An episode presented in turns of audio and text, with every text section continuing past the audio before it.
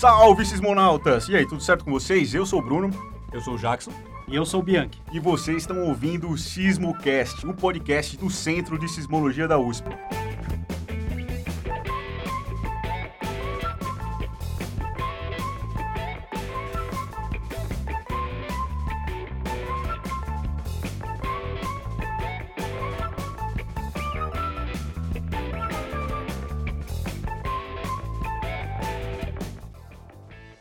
Cara, esse vai ser o nosso episódio piloto aqui, uma satisfação que a gente está começando essa empreitada. Espero que isso aqui seja longínquo. Isso aqui foi uma ideia que a gente teve no almoço, eu acho que a gente estava na física, eu nem sei o que, que a gente estava falando. O que, que a gente estava falando? Corinthians.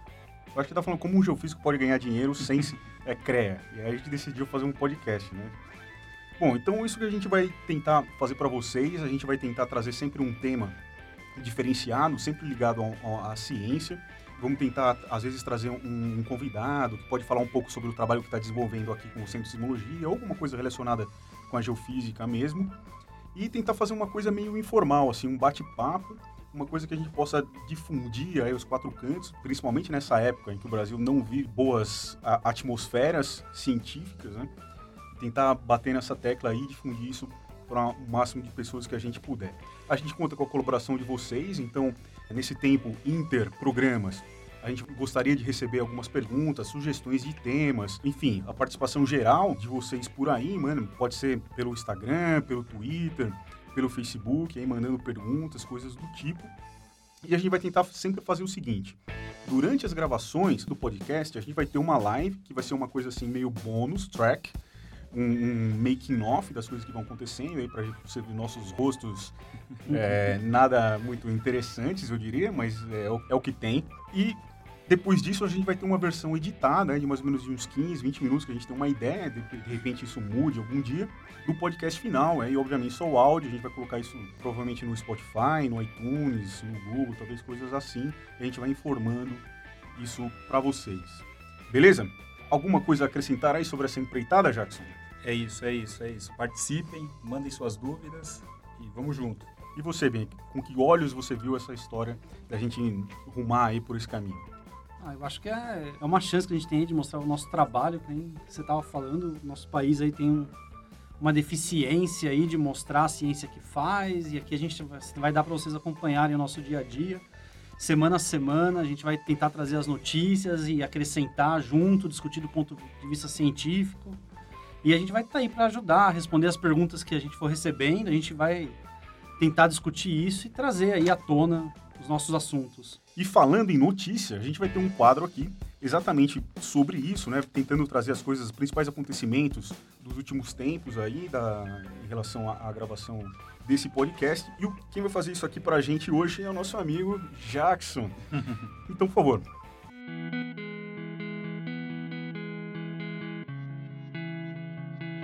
Gente teve de relato significativo no Sentiu aí, nossa plataforma, se vocês não conhecem, tá lá no nosso site, tem um aplicativo. Qual que é o nosso Sismo site, USP. Jackson? Ô, boa, hein? Sismo IAG USP BR ou Morro IAG USP BR, os dois. Morro é com dois. R's? Morro, boa. M-O-H-O. Ah, Morro certo. IAG USP BR. O Sismo IAG USP BR fora da USP Fica também funciona. Mais fácil. Então, nessa plataforma, nesse sentido aí, é uma plataforma que você pode colocar seu relato, seu depoimento, caso você tenha sentido um sismo, você acha que seja um sismo. Então, você utiliza essa plataforma para nos ajudar a identificar esse, esse tipo de evento. O mais significativo que a gente recebeu aí nessa plataforma foi um sismo em Rio Branco do Sul, no dia 23 de abril. Um sismo de magnitude 2.5, a gente recebeu ah, cinco relatos e teve uma intensidade aí que a gente coloca no nível 4. O que, que é uma intensidade de nível 4, Bianchi? Ah, o nível 4 é uma intensidade já que o pessoal já está sentindo bem. Eu acho que é quando o pessoal realmente começa a se motivar a relatar. O legal é que a gente recebeu esses, esses relatos quase que instantaneamente, junto com o sismo. O pessoal acordou de manhã aí sentindo e foi lá, relatou. Isso ajudou muito a gente. Foram, no final das contas, cinco relatos que a gente determinou essa intensidade 4. E essa intensidade já é um sentido. A partir do 2, a intensidade 2 seria o menor sismo, assim, seria a menor intensidade que as pessoas realmente sentem Esse sismo 4 eu já diria que já é bem perceptível, mas ele é um sismo curtinho, tem que ser alguns segundos só, não passa muito disso. E quem foram os sismonautas que contribuíram com, essa, com esse relato aí pra gente? Tivemos cinco relatos, mas só três se identificaram lá: Samuel, Hélio e Wilson. Valeu aí, galera. Espero que é, de algum jeito a gente possa retribuir essa, esse relato que, que vocês trazem, né? E, e para a gente é muito importante, porque a gente não consegue, a, a disposição de nossas estações, né, de nossos sismógrafos, às vezes não conseguem pegar todo, automaticamente todos os eventos, né, todos os terremotos que acontecem no Brasil. Então, o relato de vocês ajuda a gente saber onde que está acontecendo, né, para a gente poder fazer uma análise manual e completar nosso boletim brasileiro. Pô, é isso aí. Sobre a sismicidade do Brasil, tem um, um evento bastante significativo que está acontecendo em Quixeramobim, que é 40 quilômetros de Quixadá, 180 de Fortaleza. Lá no Ceará? Lá no Ceará. Isso no período de 18 de março até 1 de maio desse ano, 2019. Aconteceram nada mais, nada menos que 1.052 sismos nesse período. O maior foi de magnitude 3.3 e o pessoal lá do Laboratório Sismológico da UFRN vem fazendo um trabalho muito legal, instalaram uma rede. Então, um abraço aí para Eduardo e toda a equipe lá do Laboratório de Sismologia. E eles mandaram esses dados para a gente. Tem post no, no Facebook da Rede Sismográfica Brasileira também falando sobre isso. Então, é um, um assunto bem significativo aí que a gente está tratando essa semana. Ceará é um dos, dos estados brasileiros que mais sofrem né, com, com a ocorrência de terremotos, aí, historicamente. Como esse aí, são mil, mais de mil eventos só apenas duas semanas. Né? Bom, ainda nesse quadro de notícias, agora em, em, em abril aconteceu o, o terceiro simpósio brasileiro de sismologia. É, aconteceu lá em Vinhedo, com a organização aqui do Centro de Sismologia e, e, e parceiros. Um dos organizadores aí, diria o principal organizador, está aqui do nosso lado, o professor Marcelo Bianchi. E queria saber alguns números aí, professor. O evento foi, foi fantástico, assim, a gente teve a chance de interagir, rever os colegas, trabalhar junto um pouco. No final a gente tinha lá orbitando no evento aí umas 95, 96 pessoas durante esses três dias. Lembrando que a gente teve um mini curso antes com a participação. Órbita já é uma dica aí do nosso tema de hoje. Né? E dentre essas pessoas todas, a gente teve inclusive diversas pessoas, tanto convidados estrangeiros para palestras convidadas e mesmo participantes. No final de contas, contando, olhando para os participantes, tiveram 13 pessoas estrangeiras, ou seja, fora do Brasil. Vieram de países como Uruguai, veio gente da Argentina, de gente Angola. teve de Angola, Bolívia, ou seja, teve uma super participação bacana do pessoal da América do Sul, teve uma participação bacana de alunos de outras instituições do Brasil. E a gente abriu espaço, foram 95 trabalhos apresentados e três dias de sismologia. Assim, muita ciência foi feita, muita rever os amigos, discutir novos temas, novos projetos que virão. Então, acho que foi foi um, uma renovação de energia para todo mundo, assim, Sim, no final das contas. E agora a questão que fica é quando e onde será o próximo. Né? É, isso daí a gente está aí, a gente vai ter que estar tá trabalhando isso daí, mas o certo seria daqui dois anos. Boa. Mandem sugestões aí nos comentários e tudo mais. Bom, como eu disse no começo, todo programa nosso vai ter um tema principal, certo? E o tema de hoje é o terremoto em Marte. E para isso eu vou pedir aqui a ajuda da nossa Simone. Simone, por favor.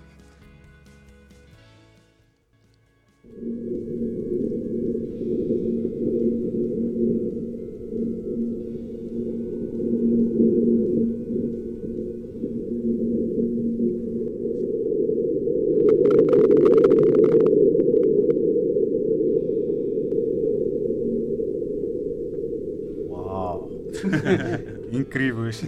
Acabou de passar o trem. Né? Direto Bom, da linha amarela. Eu, eu, vou ler aqui bem rápido a, a, matéria que saiu aqui no É o País.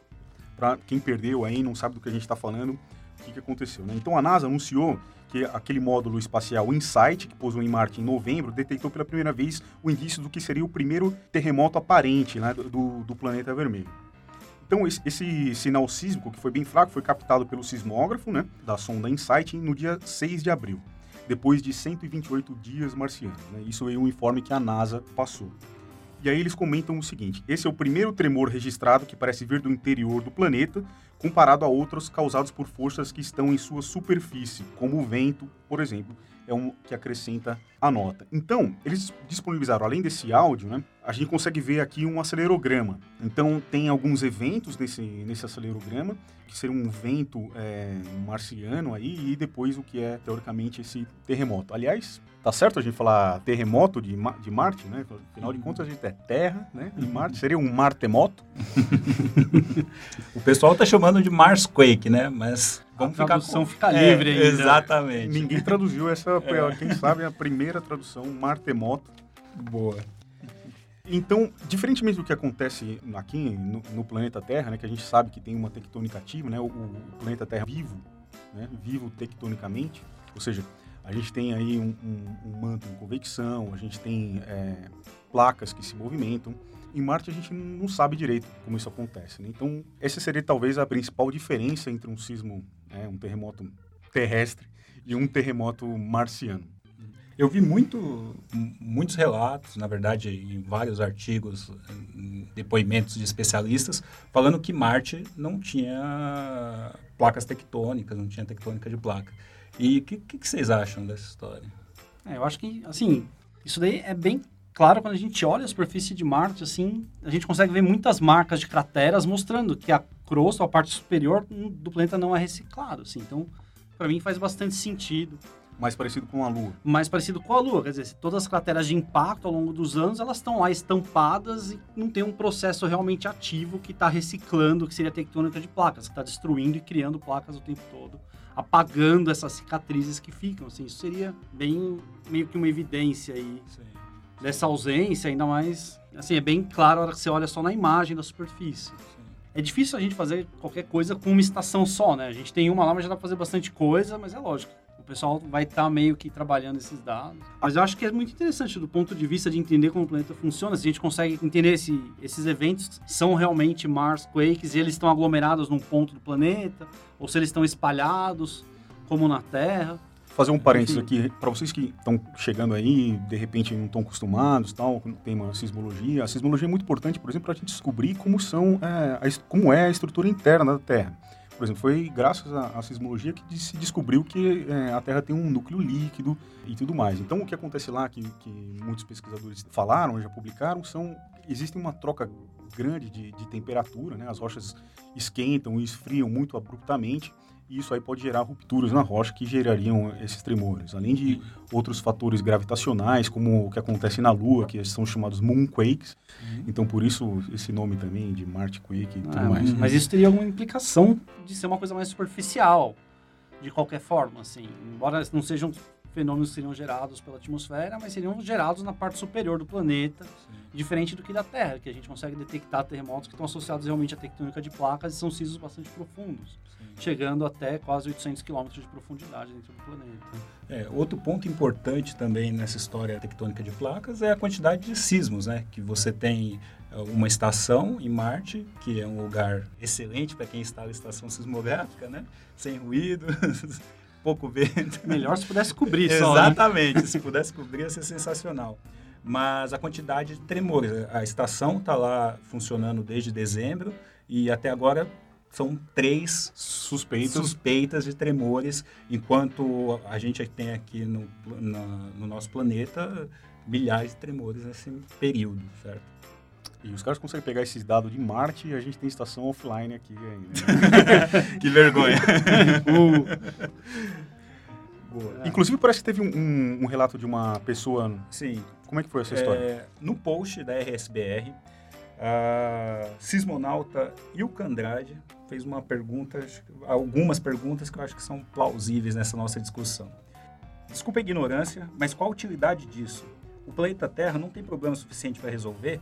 Pra que se meter no planeta dos outros? Mas será que não tem ninguém lá mesmo? É, eu não posso. Marvin, Marvin. Pode estar lá, mas... E aí, o que, que é? Eu vou passar essa.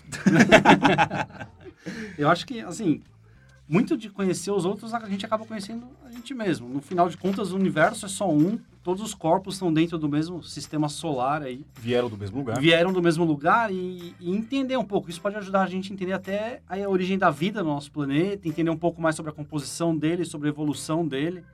Eu acho que ciência é um pouco isso, assim, não é a gente pensar no imediato, mas pensar mais amplo e tentar ah, absorver o máximo que a gente consegue, que a gente não sabe quando que vai conseguir usar.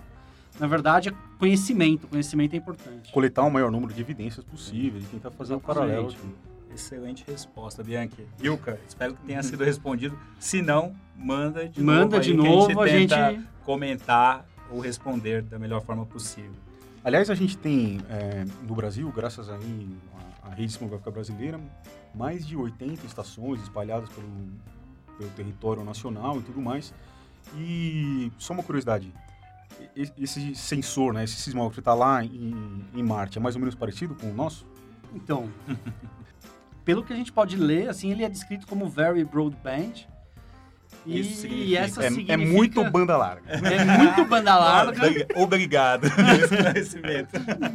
E seria um, um sensor equivalente ao nosso, assim. Que a gente usa na rede sismográfica brasileira. Um sensor consegue captar essas vibrações. A única diferença é que ele ganhou meio que uma carapaça de tartaruga ali, que a gente consegue ver na, na foto, para poder ter um isolamento bom da diferença de temperatura dia e noite e tentar isolar realmente o sinal que vem de dentro do planeta do sinal gerado fora, assim. Mas seria um equipamento equivalente. Bom, é isso. Esse, esse foi o, primeiro mais importante, assim, evento detectado lá em Marte. Ou seja, muita coisa vai ter que desenrolar a partir disso aí. Os caras publicaram um acelerograma que fica mais difícil de outras pessoas tentarem interagir com esse produto, vamos dizer assim.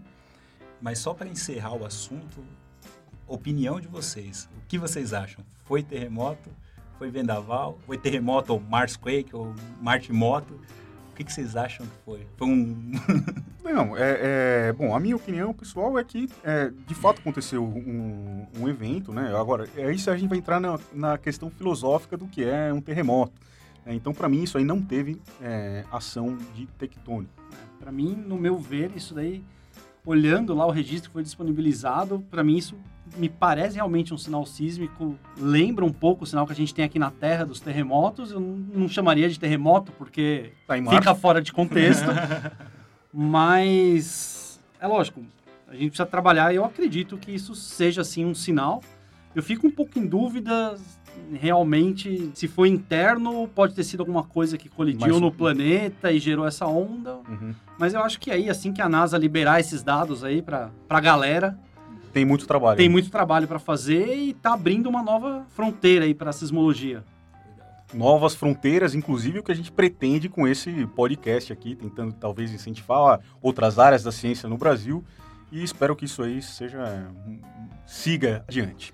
Então, com isso, vamos encerrar aqui Ah, esse, esse, Cadê esse- o pessoal da live aqui no ar? Aliás, quantas mil pessoas estão assistindo a gente agora? Tem quase mil, 12, 11 pessoas. 11 mil pessoas. 11 mil pessoas, muito bem. E é isso, algum recado final aí de vocês? Ah, meu recado é convidar todo mundo para participar dos próximos. A gente vai tentar avisar. Esse foi um, um piloto, então não teve divulgação mesmo. A ideia era essa, era pegar todo mundo de surpresa. Mas seria muito bom receber um feedback de vocês. Então, é, pauta, é, sugestão de dinâmica do programa. Então, estamos totalmente abertos para ter um podcast um pouco melhor e oferecer um pouco mais de conhecimento em sismologia e ciência para vocês. E se bater aí pelo menos uns, quanto? Vamos falar, uns 50, 100 likes, a gente solta mais um, meio... Solta. Não, não- Você é fantasiado, talvez. É, Jackson de Não Natal. prometa.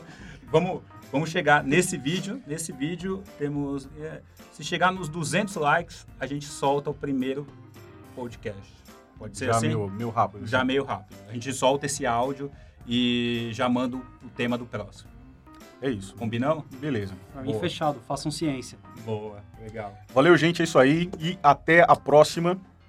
Só um. Tô sendo interrompido. Mais É, um? Mais um recado. Obrigado, Alexandre, que está aqui por trás de tudo isso, fazendo funcionar, nos aguentando duas horas até a gente fechar essa pauta aqui. De 15 minutos. De 15 minutos. É isso aí, gente. Valeu. Agora tá encerrando aqui nossa sexta-feira, foi o dia dessa gravação. E agora é happy hour. Boa. Valeu, gente. Até mais. Valeu, pessoal.